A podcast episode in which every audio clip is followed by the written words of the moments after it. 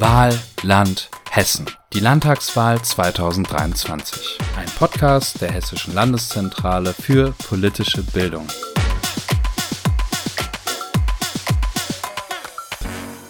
Herzlich willkommen zu einer weiteren Folge des Podcasts Wahlland Hessen, die Landtagswahl 2023.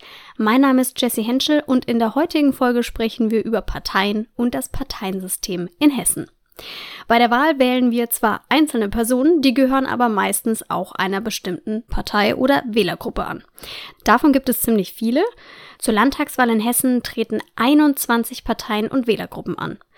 Auf allen Landeslisten zusammen kandidieren sogar 745 Bewerberinnen und Bewerber und weshalb die Menschen, die uns die letzten Wochen über von den Plakaten am Straßenrand immer so nett angelächelt haben, nicht als Einzelkämpfer antreten, sondern in Parteien organisiert sind, darüber reden wir heute. Wie auch schon in der letzten Folge wieder mit Professor Wolfgang Schröder von der Uni Kassel. Bevor wir uns ins Thema stürzen, Herr Schröder, haben Sie denn einen besonderen Gedanken, der Ihnen in den Kopf kommt zu dieser Landtagswahl? Unbedingt. Am 8. Oktober 2023 findet gar keine Landtagswahl statt, sondern eine bundespolitische Zwischenwahl. Oha, das ist natürlich eine krasse Aussage. Was meinen Sie denn damit genau? Landtagsthemen spielen kaum eine Rolle. Die Spitzenkandidaten sind auch nicht sehr profiliert aus der Perspektive der Bürgerinnen und Bürger. Diese Landtagswahl wird eine Wahl, die an Berlin adressiert ist. Und in diesem Sinne ist es eine bundespolitische Zwischenwahl. Mhm. Darauf kommen wir gleich nochmal zu sprechen. In der heutigen Folge soll es ja primär um Parteien und das Parteiensystem in Hessen gehen. Zum ersten Mal wurde der Hessische Landtag übrigens am 1. Dezember 1946 gewählt. Früher, also so kurz nach Gründung der Bundesrepublik Deutschland, hatten wir vor allem ja zwei dominierende Parteien, die CDU und die SPD. Gut, dann gab es auch noch die FDP, die hat dann natürlich auch mitgespielt. Nicht zuletzt ja war der erste Bundespräsident von der FDP, der Herr Theodor Heuss. Dennoch gab es ja schon eher ein Kräftemessen zwischen zwei Parteien, eben CDU und SPD. Gerade eben auf Bundesebene, aber auch auf Landesebene sieht es ähnlich aus. Klar, jeweils noch mit den Grünen oder der FDP mal koaliert, aber doch immerhin ein starker Fokus auf CDU und SPD. Mittlerweile ist es ja so, dass das Parteiensystem sowohl auf Landesebene als auch auf Bundesebene schon sehr stark pluralistisch geprägt ist. Also es gibt verschiedene Parteien, die ähnlich viele Stimmen bekommen und da ist jetzt keine Partei dabei, die besonders hervorsticht oder dominiert. Neben den, ja, ich sag mal, prominenteren Parteien, also CDU, SPD, Grüne, FDP, Linke und AfD, die ja eben im Bundestag, aber aktuell auch im Landtag Hessen sitzen, treten bei der Landtagswahl noch viele weitere Parteien beziehungsweise auch Listen an. Von vielen hat man noch nicht mal unbedingt was gehört oder kann sie auch nicht wirklich zuordnen.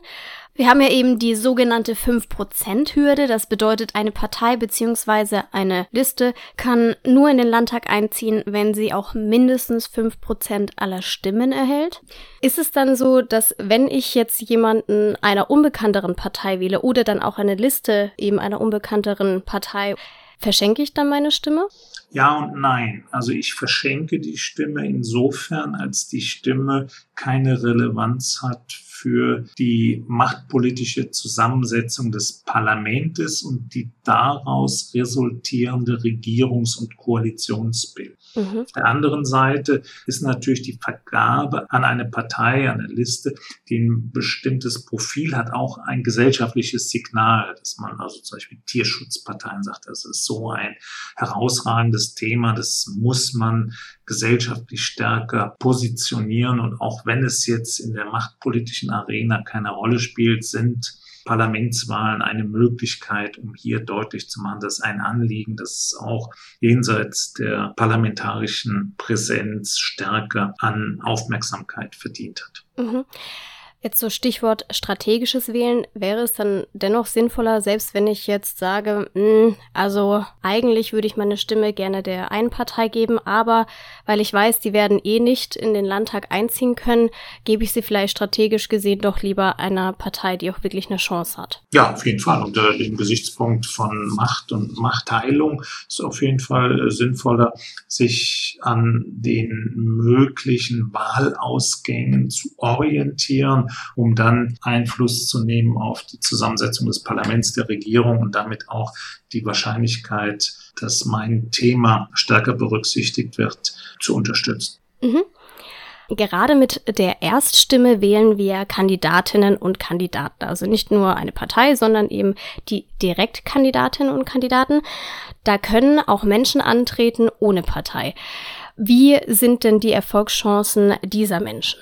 Gering. Können Sie vielleicht kurz zusammenfassen, woran das liegt? Naja, Parteien stehen im Wettbewerb, haben Programm, haben Organisation, haben Ressourcen und auf dieser Grundlage können sie mobilisieren. Das heißt, sie können sagen, wählt uns, wir haben die und die Person, wir haben die, die Programmpunkte und das ist nicht nur eine Person, nicht nur zwei, sondern sie müssen ja in jedem Wahlkreis präsent sein. Und das ist schon ein großes Problem für charismatische Persönlichkeiten, die sagen, boah, ich bin stark, dass sie erstmal die Gefolgschaft Gesellschaften finden müssen, die sie unterstützen. Hm. Da es ja schon die Parteien gibt, die in der Regel die Themen auch bearbeiten, die diese Person vorgibt, ins Zentrum seiner eigenen Programmatik zu rücken, ist die Wahrscheinlichkeit, dass man jetzt sagt, also das Thema ist ja überhaupt nicht bearbeitet und dieses Thema wird von dieser Person so grandios bearbeitet wie von niemandem anderen, ist relativ gering. Insofern ist die Wahl, die Arena der Parteien weil man ihnen zubilligt, dass sie gesellschaftliche Interessen bündeln und artikulieren und in diesem Sinne am ehesten dazu beitragen, dass sowas wie ein Volkswille sich in der parlamentarischen Arena repräsentiert sieht. Mhm.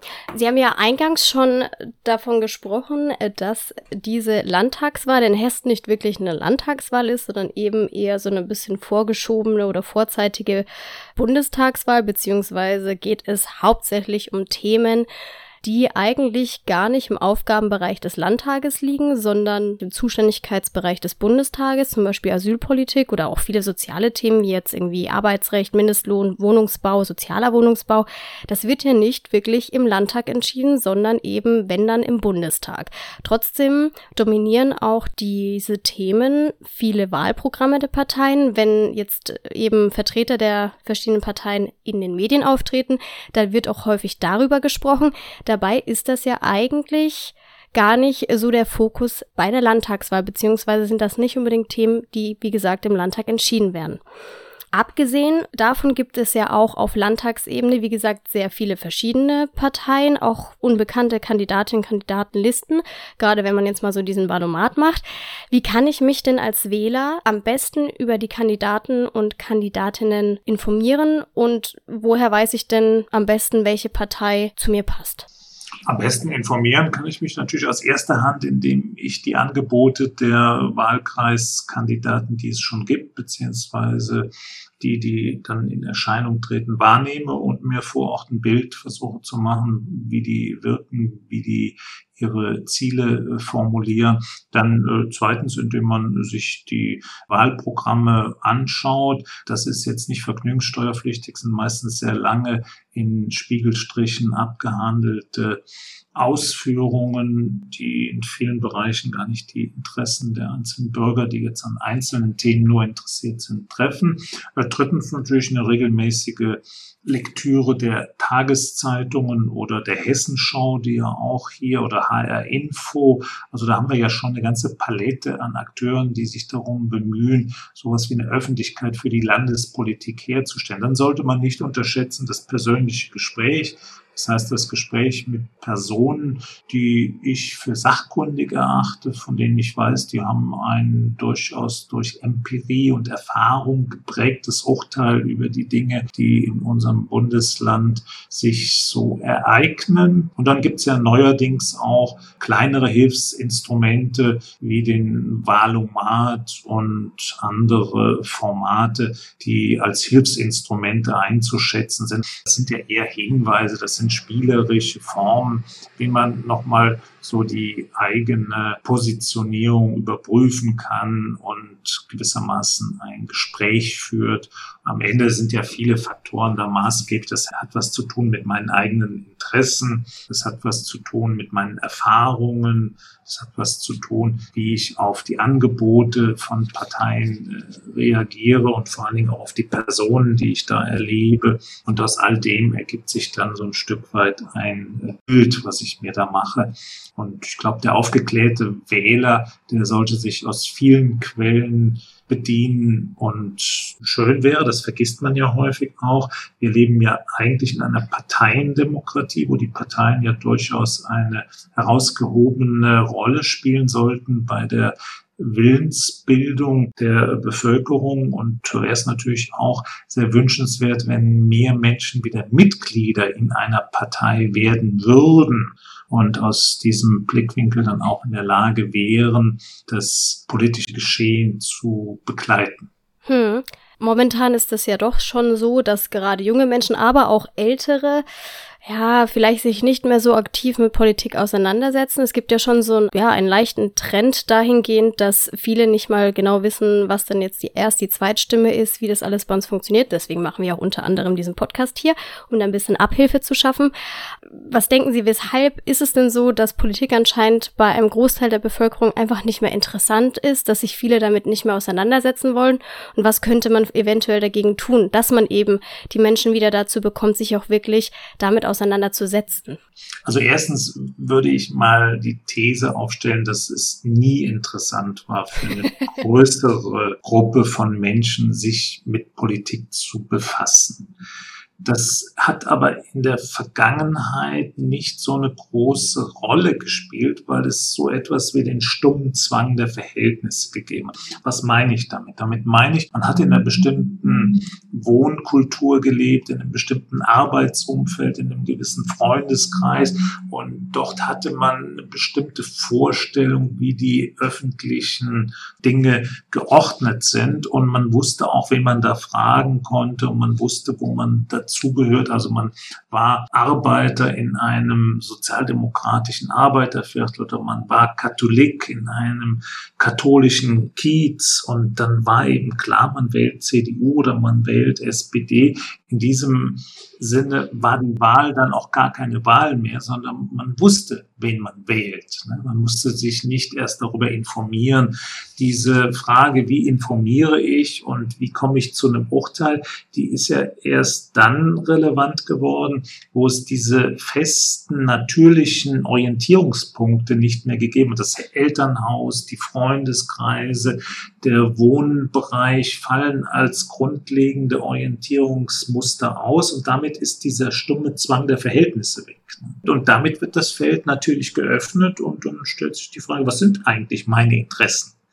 Und wo finde ich meine Interessen am ehesten abgebildet und wer formuliert sie? Und jetzt ist es natürlich so, die Interessen sind ja vielfältig. Also man hat ja nicht nur materielle Interessen, also nach einem höheren Lohn und nach einem sicheren Arbeitsplatz und nach hohen Transferzahlen. Und man hat ja möglicherweise auch Interesse als Kulturbürger, der haben will, dass bestimmte Musik, bestimmte kulturelle Errungenschaften gut abgesichert sind und ich sie jederzeit nutzen kann. Das heißt, von einer einzelnen Position lässt sich ja nicht einfach auf die Programmatik einer Gesamtpartei schließen. Eine Einzelposition wird in der Regel von einem Interessensverband gefördert und unterstützt. Also wenn ich Unternehmer bin, habe ich den Unternehmerverband, aber mit der Position Unternehmerverband ist noch nicht klar, welche Partei ich wähle. Oder wenn ich Arbeiter bin, könnte man sagen, na gut, ist bei der SPD gut aufgehoben, aber wenn ich dann die Idee habe, dass doch viel pointierter in der ökologischen Transformation gearbeitet werden sollte, könnte es sein, dass ich zu der Idee komme, naja, da wären die Grünen doch eigentlich eher mein Ansprechpartner. Werfen wir mal noch kurz einen Blick auf die Vergangenheit der Parteien, beziehungsweise wie es bei der letzten Wahl ausging. Im Oktober 2018 bei der vergangenen Landtagswahl war die Verteilung wie folgt. Die CSU erlangte 27 Prozent der Stimmen, die Grünen und SPD jeweils 19,8 Prozent, die AfD zog mit 13,1 Prozent erstmals in den Landtag ein, die FDP kam auf 7,5 Prozent und die Linke auf 6,3 Prozent der Zweitstimmen. Aktuell ist ja laut verschiedener Wahlumfragen die CDU die stärkste Kraft. Sehr medienprominent ist ja auch das Rennen der Spitzenkandidaten, also vor allem um Boris Rhein, Nancy Faeser und Tarek Al-Wazir. Wie sehr denken Sie denn, dass die Spitzenkandidaten der Parteien diese Wahl auch beeinflussen und entscheiden können? Naja, die Spitzenkandidaten spielen gemeinhin bei Landtagswahlen schon eine herausragende Rolle. In diesem Fall ist es natürlich so, Boris Rhein ist äh, in der Mitte der Legislaturperiode ins Spielfeld gekommen, hat äh, sich bislang äh, gut bewährt, hat allerdings Zustimmungswerte, die nicht sehr hoch sind als Ministerpräsident. Also er hat jetzt Zustimmungswerte von etwa so 39 Prozent. Sein Vorgänger Bouvier hatte damals 2018 Werte von 57 Prozent, also fast 20 Prozent höher. Hat man Tarek Al-Wazir, also der schon lange im Feld ist, also der Spitzenkandidat der Grünen und der über sehr starke Sympathiewerte verfügt. Allerdings werden diese Sympathiewerte etwas relativiert durch die gegenwärtige Schwäche der Grünen. Und man dachte ja eine Weile lang, dass Nancy Faeser hier nochmal eine besondere Attraktivität in diesen Wahlkampf hineinbringt als Bundesinnenministerin. Und jetzt merkt man allerdings, dass dieser Wahlkampf eben kaum an landespolitischen Punkten interessiert ist. Sie ist aber auf eine bestimmte Weise hochspannend, weil sie so eine Art Midterm-Wahl ist. Sie ist eine Zwischenwahl der Hälfte der Legislaturperiode der Ampel. Und in diesem Sinne muss man sich jetzt anschauen, was ist die Botschaft, die aus dieser Zwischenwahl resultiert. Das wird sich natürlich alles nach der Wahl zeigen. Da sind wir auf jeden Fall schon alle gespannt, wie das Ergebnis nach dem 8. Oktober 2023 dann aussieht. An dieser Stelle vielen Dank an Sie, Herr Professor Schröder, für Ihre Zeit und Ihre Einschätzungen. Ja, gerne. Tschüss.